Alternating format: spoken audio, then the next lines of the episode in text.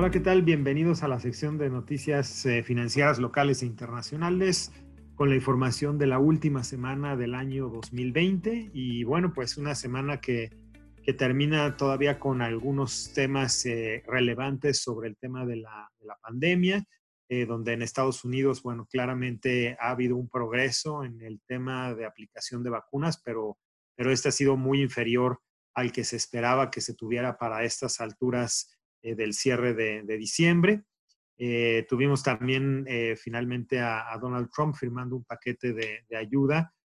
por un valor de 2.3 billones de, dólares. serán ayudas tanto para empresas como para personas que, han perdido sus, empleos. también sigue muy vigente el, tema de si va a poderse incrementar eh, los pagos directos a las personas, ya que eh,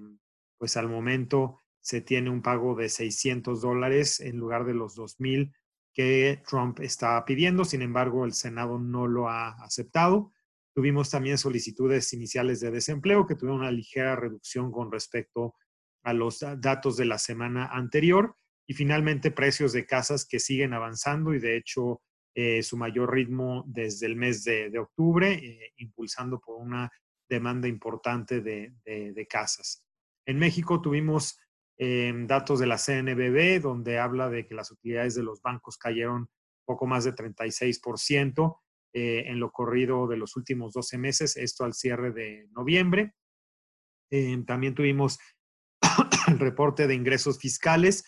eh, que aumentaron 7.6% ah, en los últimos 12 meses, en el, también al cierre de noviembre, como consecuencia del, buen fin. Eh, también eh, hubo un tema con una falla eléctrica en una buena parte del país,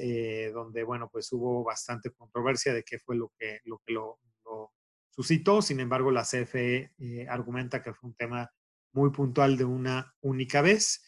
Em, y también eh, datos de eh, cartera bancaria que sigue eh, en contracción al cierre de, noviembre. También las cuentas incobrables empiezan a aumentar, dado que los programas de alivio que los bancos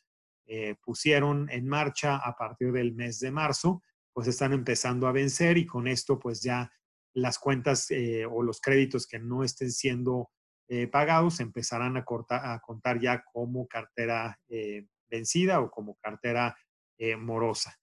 Y finalmente también datos de algo más de restricción en la parte de exportación e importación de combustibles para empresas privadas, donde se reduce el ciclo de vigencia de permisos, de, en lugar de estar a 20 años, como anteriormente se, se generaban, pues ahora estarán dándose por 5 años.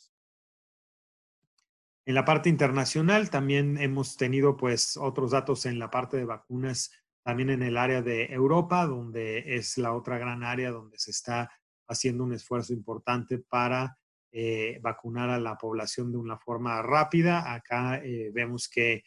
eh, se ha hecho también una distribución importante, sin embargo va a ser necesario que la vacuna de Pfizer, que es la que actualmente está eh, aprobada, pues también se complemente con vacunas de otros laboratorios. Eh, Reino Unido también aprueba ya eh, una ah, vacuna adicional, que es la de la Universidad de Oxford en conjunto con la farmacéutica AstraZeneca. Y finalmente por ahí algunos datos económicos donde varios analistas siguen previendo que, que, China en un lapso de algunos años más, pues supera a Estados Unidos como la mayor economía a nivel eh, global, en este caso el Centro de Investigación Económica y Empresarial, em, establece que China estará superando a Estados Unidos para el año 2028. En cuanto a mercados, la última semana del año fue una semana positiva para los mercados de capitales. El S&P 500 en Estados Unidos sigue rompiendo récords históricos y de hecho termina eh, pues justamente en un nivel de 3.756 eh, puntos, eh, con lo cual es un aumento de 1.43%. Eh, por ciento, y con lo cual también pues cierra en este máximo histórico este índice, revirtiendo en las pérdidas que se tuvieron en el mes de marzo, pues de una forma bastante, bastante importante.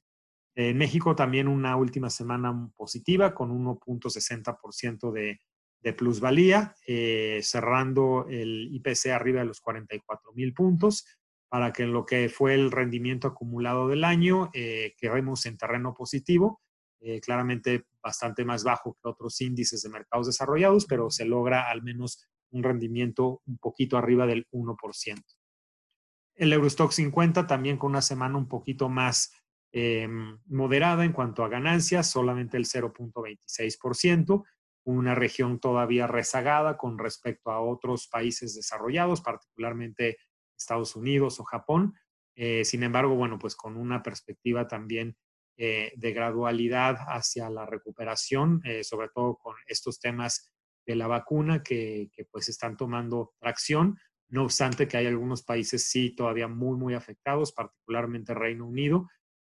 donde, bueno, se declara de hecho a inicios de este 2021 una nueva em, cuarentena eh, similar o prácticamente igual a la que tuvieron en el mes de marzo eh, a lo largo de todo el país, pues por el incremento tan importante que ha habido en el número de casos de contagio.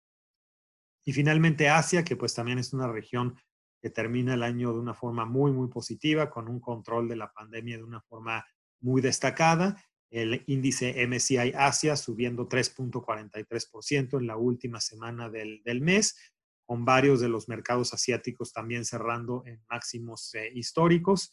Y, bueno, pues una región también bastante em, avanzada en términos de recuperación económica. En la parte de divisas, pues el peso cierra el año eh, en 19.90, eh, casi 19.91 se sigue respetando de una forma bastante clara nuestro rango que habíamos establecido hace algunas semanas, de 19.50 a 20.50. Ahí ha estado fluctuando el peso y pues con un punto medio de, de 20 pesos por dólar. Cerramos el año entonces ligeramente abajo de, de eso. Y el euro también pues fluctuando entre el 1.22 y el 1.23. Termina el, el, año cerrando en 1.22, 16 euros por, eh, eh, perdón, dólares por euro.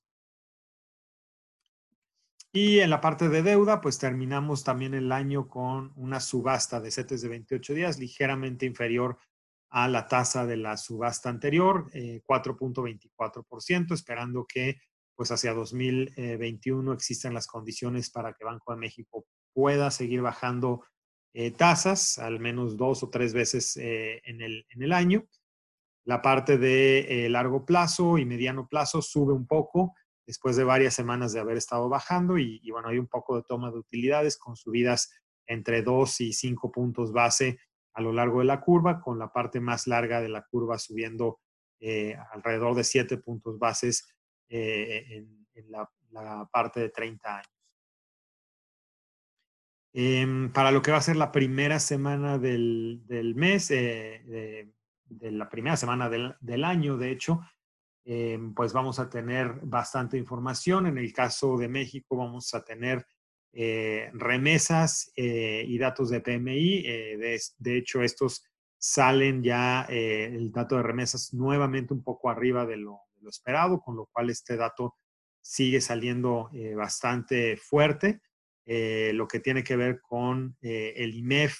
el dato de IMEF, tanto manufacturero como no manufacturero, sigue saliendo abajo de 50, es decir, seguimos en un ambiente de contracción económica que no, se ha podido eh, recuperar. Ya más adelante en la semana vamos a tener eh, algunos datos adicionales, siendo probablemente el más importante el dato de inflación que se da a conocer el 7 de enero, que nos dará pues ya el dato final de la inflación de lo que fue el año 2020 y que pues espera que esté cercano al 3.60%. Y en el caso de Estados Unidos, pues también eh, vamos a tener eh, datos como todos los, los, inicios de mes enfocados en temas de empleo, con eh, los días jueves y viernes teniendo muchos datos sobre creación de empleos, nómina no agrícola, tasa de desempleo, solicitudes iniciales de desempleo y todo esto pues nos dará un poco el panorama de ver qué tanto sigue en recuperación como eh, el tema de empleo, como lo hemos visto pues en los últimos eh, al menos cuatro o cinco meses, eh, donde el tema sobre todo de la tasa de desempleo ha tenido una recuperación bastante importante, pero aún seguimos lejos de los niveles de pre-pandemia. Por el momento es todo. iniciaremos el año 2021 con, con mucha información, tanto económica como política, sabiendo también que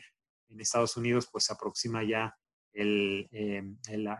día para eh, el cambio de, poderes, pero donde sabemos también que Trump sigue insistiendo en sus temas de, no haber perdido la elección y creo que eso también generará un poco de, de ruido, pero esto deberá estar ya solventado a partir del día 20 de enero.